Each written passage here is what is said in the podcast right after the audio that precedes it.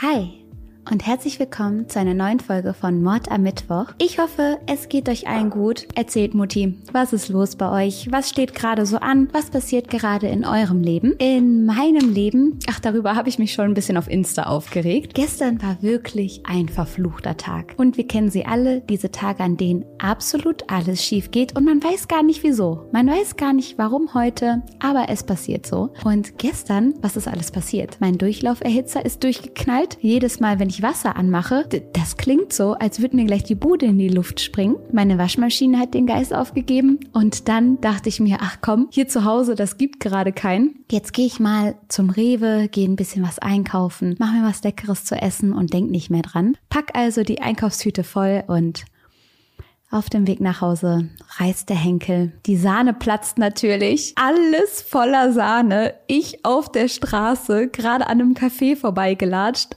alle gucken mich an und die waren super lieb und mir sind auch direkt Leute zur Hilfe geeilt mit Tempos, aber das hat leider nicht viel gebracht, weil der gesamte Einkauf wirklich Zentimeter dick in Sahne stand. Katastrophe, Katastrophe. Aber heute ist ein weitaus besserer Tag. Ich freue mich sehr, hier mit euch zu sitzen.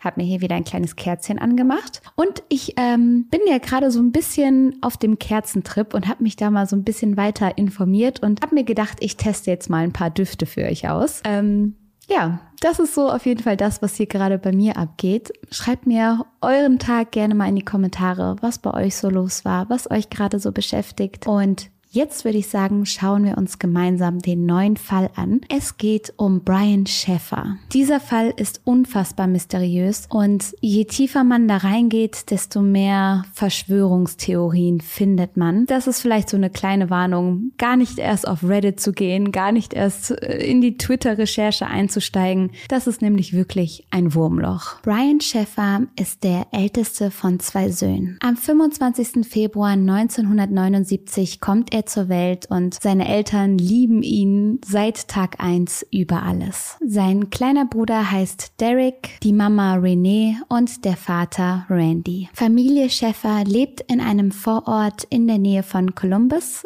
Ohio. Und die Kinder wachsen sehr behütet auf. Brian liebt Sport, er spielt jede Menge Tennis, ist auch verdammt gut darin und macht irgendwann seinen Highschool-Abschluss. Sechs Jahre lang studiert er dann Mikrobiologie und schließt dieses Studium mit einem Diplom ab. 2004 möchte er auf dieses Studium noch etwas draufsetzen und beginnt erneut zu studieren. Dieses Mal an dem OSU Colleague of Medicine. Brians Leben läuft gut für ihn.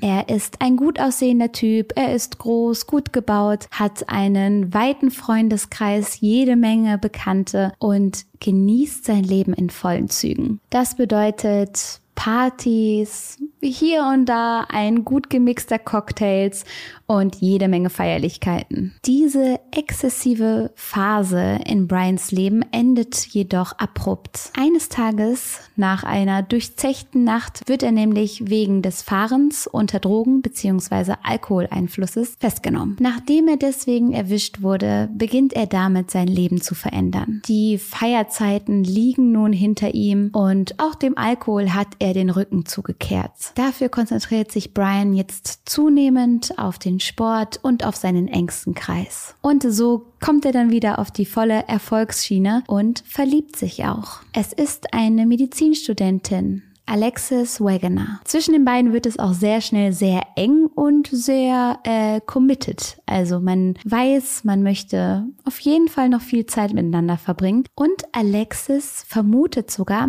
dass ein Antrag bevorsteht. Diese Vermutung begründet sich dann vor allen Dingen dadurch, dass sie und Brian vorhaben, nach Miami zu fliegen. Alexis stellt sich vor, wie Brian ihr dann am Strand nach einem schönen Besuch im Restaurant beim Sonnenuntergang dann den Antrag stellt und sie ist sehr, sehr aufgeregt und freut sich darauf. Neben seinem Studium arbeitet Brian in einem Kleidungsoutlet, wo er dann auch einen guten Freund von sich kennenlernt. William Clint Florence. Diese absolute Glückssträhne, die Brian Schäffer da erlebt, endet 2006. Im März dieses Jahres verstirbt Brians Mutter nämlich an einer Knochenmarkserkrankung. Brian, der ein sehr, sehr enges Verhältnis zu seiner Mutter hatte, leidet stark darunter. Jedoch ist er nicht der Typ, der sich so etwas anmerken lässt. Freunde können nur vermuten, dass ihn das doll mitgenommen hat, weil sie eben wissen, wie sehr er seine Mutter geliebt hat. Jedoch spricht er mit niemandem über das, was in seinem Innersten vorgeht. Er will niemanden so nah an sich ranlassen. Und versucht eher für eine leichtere Stimmung zu sorgen. In dieser Zeit kommt außerdem dazu, dass Brian mitten in einer Prüfungsphase steckt. Also musste er Klausuren, Prüfungen und den Tod seiner Mutter gleichzeitig handeln. Und als Randy, Brians Vater, seinen Sohn dann irgendwann zum Abendessen trifft, merkt er, wie erschöpft dieser wirkt. Dieses Abendessen findet am 31. März statt und Randy ist ein eher zurückhaltender Mann, der seinen Söhnen viel Freiraum lässt, sie machen lässt, was sie so wollen. Aber er denkt sich, ach Mensch, Brian, Heute Abend solltest du wirklich mal zu Hause bleiben. Er weiß, dass sein Sohn sich die letzten Tage und Nächte um die Ohren geschlagen hat, um möglichst viel für die Prüfungen zu pauken und sieht Brian dann die Erschöpfung an. Brian aber erzählt davon, dass er an dem Abend noch ausgehen möchte. Und wie gesagt, denkt sich Randy da, hm, eigentlich gehörst du heute ins Bett, mein Kind, sagt aber nichts. Um 21 Uhr ist es dann soweit. Brian trifft sich mit seinem Freund Clint, den er ja von seinem Nebenjob kennt, in der Bar Ugly Tuna Saloona. Dieser Saloon befindet sich auf der High Street in Columbus. Während die Jungs sich dort jetzt treffen, ist Alexis, Brians Freundin, bei ihrer Familie in Ohio. Diese wollte sie nämlich noch besuchen, bevor es dann für sie und Brian ja nach Miami geht. Denn die große Reise steht kurz bevor. Ein paar Tage später soll es für die beiden ja dann nach Miami gehen und für Alexis möglicherweise den Antrag geben. Um 22 Uhr ruft Brian dann bei Alexis an. Alexis sagt später über diesen Anruf, dass es ein ganz normaler Anruf war. Brian ist sehr lieb am Telefon, sagt ihr noch ein paar freundliche Dinge, sagt, wie sehr er sie liebt und legt dann auf. Für die Jungs geht's jetzt nämlich auf eine Kneipentour. In der Gegend gibt es viele kleine Bars, in der sie nun die Nacht vertreiben wollen. Wie das bei einer Kneipentour dann so ist, wird hier und da Halt gemacht und hier und da dann auch was getrunken. Laut Clint gab es in jeder Bar einen Schnaps. Die beiden hatten also nach Bar vier oder fünf, wie man sich ausrechnen kann, schon relativ viel Intus. Ich finde es auch ganz interessant, wie unterschiedlich Alkohol auf Menschen wirkt. Ich muss sagen, dass ich generell fast nie trinke, allerhöchstens so zu Feierlichkeiten. Und dann bin ich dermaßen schnell angeschwipst. Wahrscheinlich, weil mein Körper das nicht so gewohnt ist und weil ich ja auch relativ klein bin. Ich bin so 1,57 und wirklich nach ein, zwei Bier tanze ich auf den Tisch. Ganz, ganz schrecklich. Auf der anderen Seite ist das natürlich auch ein günstiges Vergnügen. Während meine Freunde äh, an so einem Abend ordentlich für Cocktails ausgeben müssen, ist das Ziel bei mir schon früher erreicht, wenn man es wenn man's so nennen will. Aber ich finde das sehr spannend, das zu beobachten, wie viel die einen oder anderen trinken müssen, um auf ein gewisses Level zu kommen, wenn das denn das Ziel des Abends ist. Und die Jungs kommen ihrem Ziel auf jeden Fall immer und immer näher. Mit jedem Schnaps sind die beiden betrunkener. In der Short North Bar treffen Brian und Clint jetzt auf Meredith Reed. Sie ist eine Freundin von Clint und gemeinsam fahren die drei jetzt mit Merediths Auto, sie ist wohl noch nüchtern,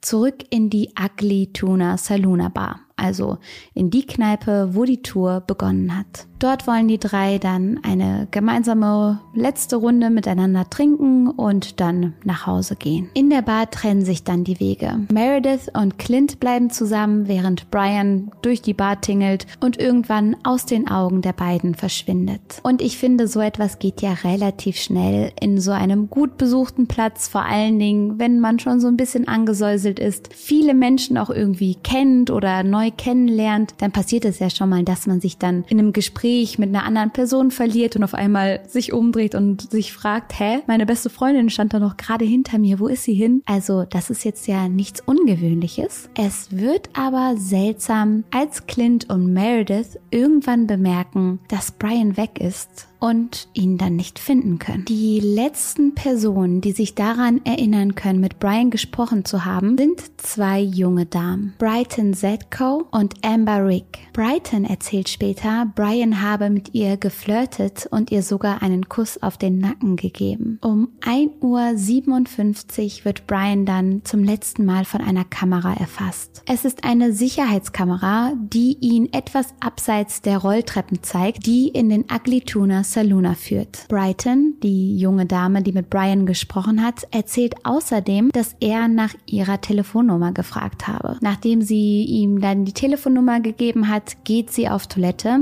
als sie zurückkommt, ist Brian verschwunden. Und kurz darauf gehen dann auch die Lichter in der Bar an. Das klare Zeichen, wir wollen Feierabend machen, geht alle nach Hause. Ab jetzt. Clint und Meredith suchen ja derweil schon nach Brian, jedoch ohne Erfolg. Als die Bar dann endgültig schließen möchte, stehen sie noch draußen vor dem Lokal. Sie denken, dass Brian schon mit den anderen Menschen nun aus der Bar herausströmen wird. Dem ist aber nicht so. Immer mehr Menschen trudeln langsam aus dem Gebäude heraus. Von Brian jedoch fehlt jede Spur. Als dann irgendwann die Türen geschlossen werden, weil der Laden leer ist, denken sich Meredith und Clint, dass Brian wahrscheinlich schon nach Hause gegangen ist, dass er vielleicht zu betrunken war, um Bescheid zu sagen, um sich abzumelden. Und es gibt ja tatsächlich Freundesgruppen, bei denen das normal ist. Also bei uns, gerade wenn wir als Mädels rausgehen, niemals würde irgendwer komplett verloren gehen. Wir achten so sehr aufeinander und würden vor allen Dingen nicht alleine dann nach Hause gehen, ohne eine vermisste Person wieder zu finden oder nicht die komplette Suchaktion zu starten. Aber es gibt ja auch andere Freundesgruppen, die das Ganze ein bisschen lockerer halten, wo das dann nicht ungewöhnlich ist, dass jemand schon mal alleine die Biege macht. Es ist der nächste Tag und Alexis versucht Brian zu erreichen. Sie möchte wissen, was er erlebt hat am Abend zuvor, ob es ein guter Abend war, kommt jedoch nicht durch. Keiner geht dran. Als sich das dann durch den ganzen Tag zieht, kontaktiert Alexis Randy. Brians Vater. Auch der versucht nun, seinen Sohn irgendwie ans Telefon zu bekommen, auch ohne Erfolg. Daraufhin melden sie Brian dann am Sonntagabend bei der Columbus Polizei als vermisst. Alexis, die irgendwie gar nicht fassen kann, dass Brian einfach so verschwunden sein soll, hat trotzdem Hoffnung, dass der Urlaub noch stattfindet. Ihr müsst überlegen, das ist das, worauf sie sich die ganzen letzten Wochen gefreut hat, wo sie mit ihren Freundinnen gemunkelt hat, ob es dann soweit ist, ob dann der Antrag kommt. Sie hat gepackt und geplant und fährt dann am Tag des Abfluges tatsächlich zum Flughafen mit gepackten Koffern in der Hoffnung, dass all das ein blöder Scherz ist, dass Brian plötzlich auftaucht und sie dann auf einmal doch noch dieses romantische Treffen haben werden, den schönen Urlaub gemeinsam. Am Montagmorgen steht sie dann also im Flughafen und Brian kommt nicht. Der Flieger nach Miami geht, aber ohne Alexis und ohne Brian. Und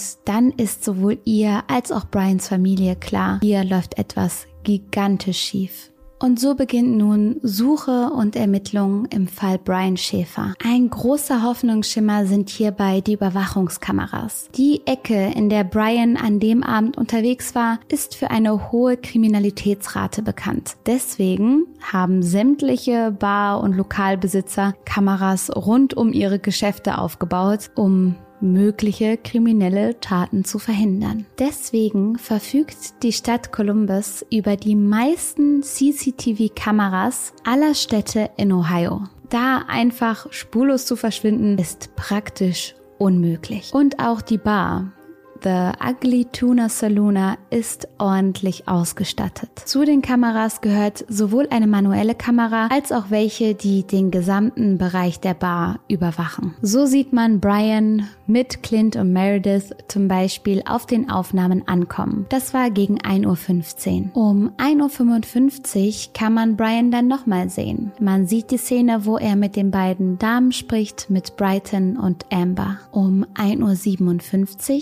verlässt verlässt er dann den Bereich direkt an der Bar und es sieht so aus, als würde er in Richtung Eingang laufen. Auf keinem der Bilder ist jedoch jemals zu sehen, dass er die Bar tatsächlich verlässt. Die Ermittler beginnen jetzt damit, jede einzelne Person zu identifizieren, die an dem Abend auf den Videokameras aufgezeichnet wurde. Jede einzelne. Man konnte jeden einzelnen Gast ausfindig machen, identifizieren, erkennen, außer Brian. Brian wird als einzige Person nicht dabei gefilmt, wie er den Laden verlässt. Wie gesagt, jeder andere Besucher schon. Seltsam dabei ist, dass Brian auch noch eine relativ auffällige Person ist. Er ist relativ groß, um die 1,90, ist gut gebaut, wiegt seine 75, 80 Kilo und hat ein markantes Pearl Jam Tattoo auf seinem Oberarm. Er hat viele Merkmale, die ihn auf jeden Fall erkennbar machen. Selbst auf den unschärfsten Kameraaufnahmen von anderen Bars zum Beispiel ist er zu erkennen. Und als die Polizei merkt, dass das hier auf jeden Fall eine harte Nuss wird, die nicht nicht so leicht zu knacken ist, gehen die Theorien los. Eine der Theorien, die am Anfang so am populärsten war, ist, der hat sich umgezogen. Der war ja dann mit den Mädels beschäftigt und hat gesagt, er geht auf Toilette. Da hat er sich bestimmt umgezogen. Diese Theorie führt aber leider ins Leere, denn wie gesagt, konnte ja jede andere Person identifiziert werden. Heißt, selbst wenn er eine andere Person hätte spielen wollen, sprich sich verkleidet hätte, hätte man das ja bemerkt, weil man, wie gesagt, allen Personen, die man sehen konnte, einer Identität zuordnen konnte. Da war kein mysteriöser Mann mit abgedecktem Gesicht und einer Baseballkappe, die tief in sein Gesicht gezogen war, wo man nicht wusste, wer das ist. Man kannte die Identität aller Gäste. Das mit dem Umziehen und sich im Kostüm rausschleichen ist somit hinfällig. Dann gibt es natürlich noch Theorien, da gehe ich jetzt gar nicht zu tief rein, aber nur damit ihr ein Gespür dafür bekommt, wie weit das Ganze geht. Es ist die Rede von Alien-Entführungen, dass er auf Toilette von Aliens gespottet wurden, die sich gedacht haben, ey, der ist groß und fit und intelligent, den nehmen wir mit. Und es gab auch Theorien in Richtung Wurmloch und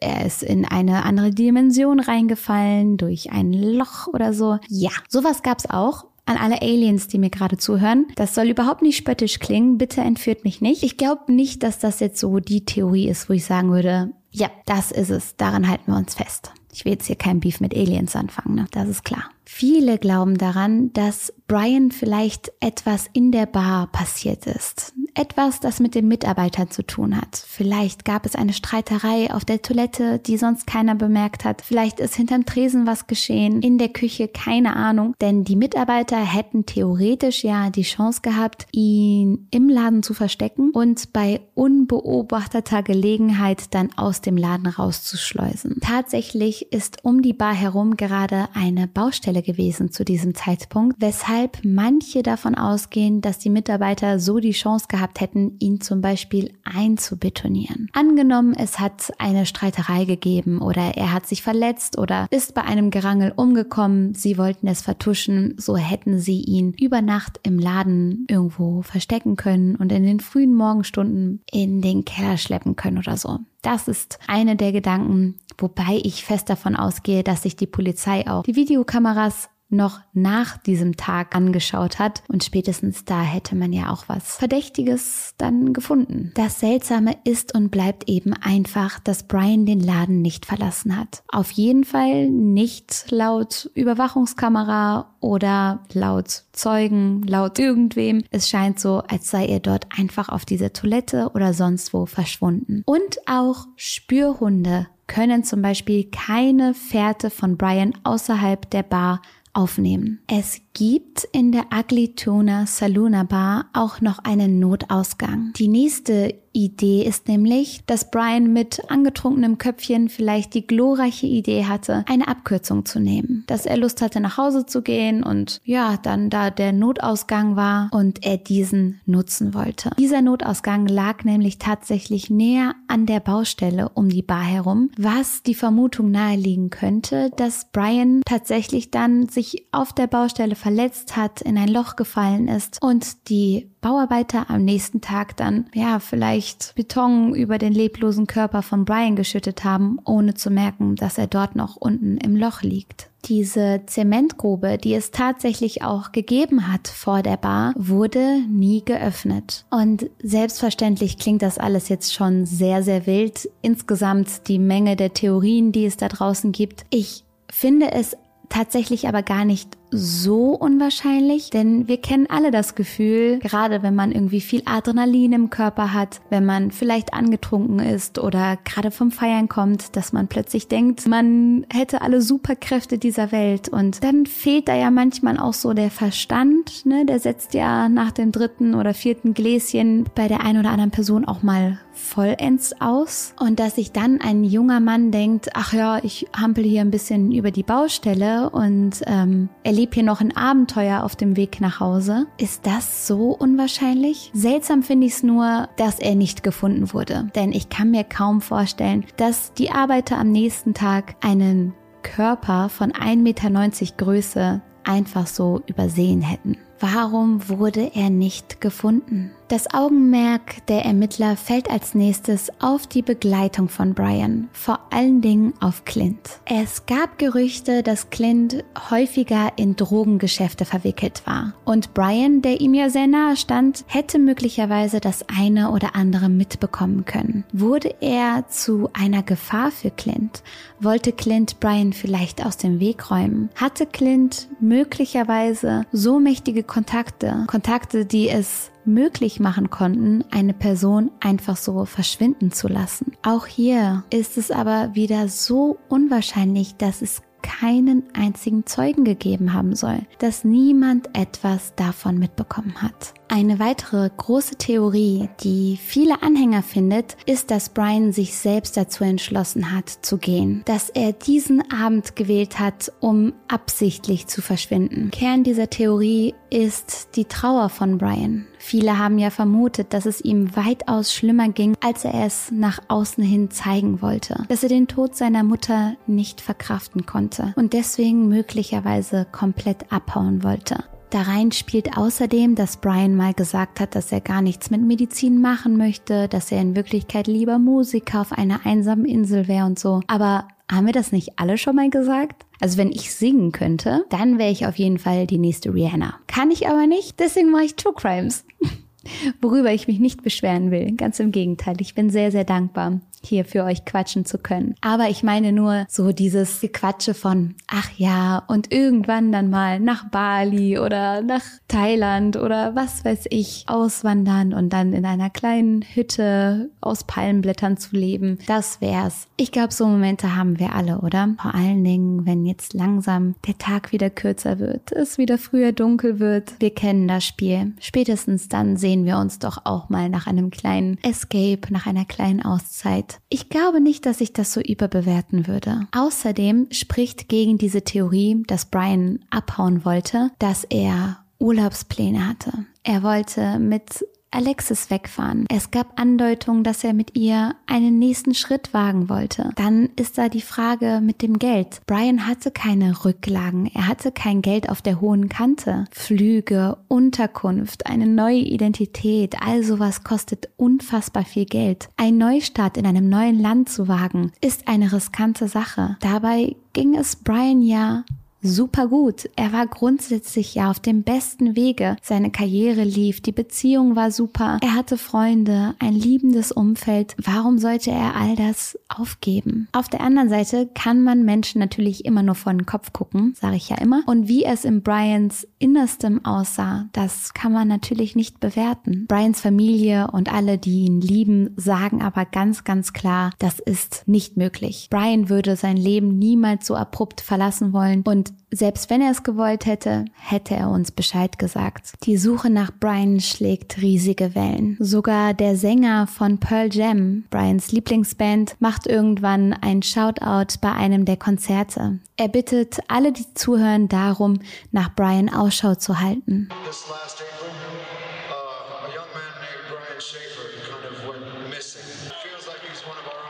Brians Freunde und Verwandte werden befragt. Sie alle unterziehen sich einem Lügendetektor-Test. Alle machen mit, alle versuchen zu helfen. Komischerweise werden die beiden Damen, mit denen Brian ja wohl etwas geflirtet hat, nicht befragt, was den Lügendetektor-Test angeht. Und eine Person will ihn vehement nicht machen. Und das ist Clint. Ganz im Gegenteil sogar, er möchte gar nicht erst mit den Ermittlern sprechen. So schreibt er in einer Mail, jede Frage, die Sie an mich haben, sollten Sie sie direkt an meinen Anwalt Neil Rosenberg richten. Er will also nichts mit allem zu tun haben. Er will komplett abgesichert sein. Im Fall vom Lügendetektor-Test kann ich das ein kleines bisschen nachvollziehen. Wir wissen ja, dass die nicht immer zu 100 Prozent die Wahrheit sagen, auch mal falsch ausschlagen und je nach Frage kann das dann vehemente Folgen haben, obwohl die ja vor Gerichte nicht als Beweis verwendet werden dürfen, zumindest nicht in Deutschland. Und trotzdem denke ich mir, ey, es geht um einen richtig guten Kumpel von dir. Die Ermittler versuchen einfach gerade irgendwie vorwärts zu kommen. Du merkst, hier passiert nichts. Du merkst, es ist eine Sackgasse. Die Familie leidet. Mach den verdammten Test.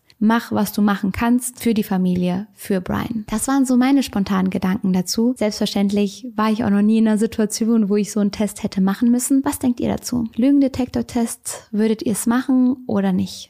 Auf jeden Fall finden viele es dann verdächtig, dass er sich so gegen die Ermittlungen stellt und dort nicht kooperativ sein möchte. Und dann gibt es auch noch Gerüchte darüber, dass es zwischen Clint und Brian in der fraglichen Nacht einen Streit gegeben hätte. Brians Bruder Derek sagt so zum Beispiel über Clint, die Art und Weise, wie er über meinen Bruder sprach, nachdem er verschwand, auf eine negative Art und Weise. Das hätte ich von jemandem, dessen Freund verschwunden ist, nicht erwartet. Der Anwalt von Clint sagt aber, wenn Brian noch lebt, wovon ich nach einem Gespräch mit dem zuständigen Detektiv ausgehe, dann ist es Brian und nicht Clint, der seiner Familie Schmerz und Leid zufügt. Brian sollte sich melden und der Sache ein Ende setzen. Und das fand ich so krass, dass der Anwalt von Clint so stark davon ausgeht, dass Brian irgendwo da draußen ist und seiner Familie beim Leiden sozusagen zuschaut. Denn Brian weiß ja, wie sehr sie ihn lieben und er wüsste ja auch, welchen Schmerz er ihnen damit zufügen würde, wenn er tatsächlich einfach so verschwunden wäre, ohne etwas zu sagen. Brians Vater Randy hofft die ganze Zeit über. Er ist sehr aktiv in den Ermittlungen Ermittlungen, versucht immer wieder neue Anhaltspunkte zu finden, der Polizei zu helfen und befragt irgendwann sogar Wahrsager und ein Medium, obwohl das gar nicht so sein Gebiet ist. Er ist eigentlich eher so der rationale, ähm, bleib mir weg mit Esoterik-Typ. Aber irgendwann ist er alle anderen Wege schon gegangen und lässt sich dann auf diesen Weg ein und bekommt immer wieder eine ähnliche Antwort. Es wird prophezeit, dass Brian in einem Gewässer ist. Stundenlanges Absuchen der Gewässer der Umgebung bringt jedoch nichts. Randy ist mittlerweile der absoluten Überzeugung, dass sein Sohn einem Verbrechen zum Opfer gefallen ist. Und auch Alexis hofft und bangt jeden Tag darum, dass Brian zurückkommt. So ruft sie ihn zum Beispiel nach seinem Verschwinden täglich an. Dieser Anruf landet immer direkt bei der Mailbox. Ohne ein Freizeichen wird er direkt weitergeleitet. Eines Nachts im September aber hört sie plötzlich ein Freizeichen. Dreimal dutet es, bis dann wieder eingehängt wird. Und Alexis Herz schlägt ihr fast aus der Brust heraus. Hatte Brian sein Handy plötzlich eingeschaltet? War es an? War er irgendwo, wo es ein Mobilfunknetz gab? Was war da los? Tatsächlich lässt sich das Ganze aber auch mit einem einfachen technischen Defekt begründen, so dass einmal halt nicht die Mailbox angesprungen ist, sondern das Freizeichen kam. Das muss leider Gottes nichts bedeuten. Die Schäfer-Familie ist von Tragik geplagt. Zunächst ist ja die Mutter gestorben, dann ist Brian verschwunden und 2008 verstirbt auch Randy Sheffer urplötzlich. Als er in seinem Hinterhof arbeitete, wurde er von einem Stock erschlagen, von einem Ast, der bei einem kräftigen Windstoß abbrach. Alexis hat mittlerweile neu geheiratet und eine Familie gegründet. Sie hat lange genug getrauert und irgendwann musste das Leben weitergehen, so sagt sie es. Und all die Jahre über versuchen sie aber weiter zu hoffen und weiter daran zu glauben, dass Brian irgendwann zurückkehren könnte. Und es gibt tatsächlich auch immer wieder den ein oder anderen Fehlalarm, der diese Hoffnung schürt. Zum Beispiel kommt es eines Tages zu einem Posting auf der Gedenkseite für Randy Sheffer, welches angeblich von Brian stammen soll. Später stellt sich das Ganze dann als gemeiner Scherz heraus. Immer wieder meinen Zeugen, Brian irgendwo gesehen zu haben und fast jedes Mal verläuft sich das Ganze ins Nichts. Bis heute im Jahr 2002 2022 ist der Fall ungeklärt. Für das Finden von Brian Schäfer ist eine Belohnung von 100.000 US-Dollar ausgesetzt. Zum Schluss möchte ich euch noch eine Theorie vorstellen, die ganz anders ist als alle, die wir vorher besprochen haben. Das ist nämlich die Smiley Face Killer Theorie. Wer sich hinter diesem Smiley Face Killer versteckt oder vielleicht sind es sogar mehrere, das weiß man nicht. Man weiß nur, dass dieser Killer oder diese Gruppe Jagd auf vor allen Dingen gut aussehende, junge, weiße Männer macht. Oft sind es Männer mit College-Abschluss, mit einem schönen Freundeskreis, mit einem guten Sozialleben, die etwas trinken sind. Diese Männer, die eben alle einem ähnlichen Muster entsprechen, werden dann tot aufgefunden. In unmittelbarer Nähe meistens das Graffiti eines Smileys. In der Regel werden sie in Gewässern gefunden. Es fällt aber auf, dass sie nicht ertrunken sind, dass sie auf andere Art und Weise getötet und dann ins Wasser geworfen wurden. Brian Schäfer würde zu 100 Prozent in dieses Muster passen. Konkrete Hinweise auf den Smiley Face Killer gab es jedoch nicht. Weder ein Graffiti noch irgendwelche anderen Spuren und vor allen Dingen fehlt ja nach wie vor eine Leiche, ein Körper, ein Hinweis, irgendwas, von Brian. Und so schließe ich den heutigen Fall mit sehr, sehr vielen offenen Fragen. Ich bin unfassbar gespannt darauf, was ihr denkt, welche Theorie für euch Sinn ergibt,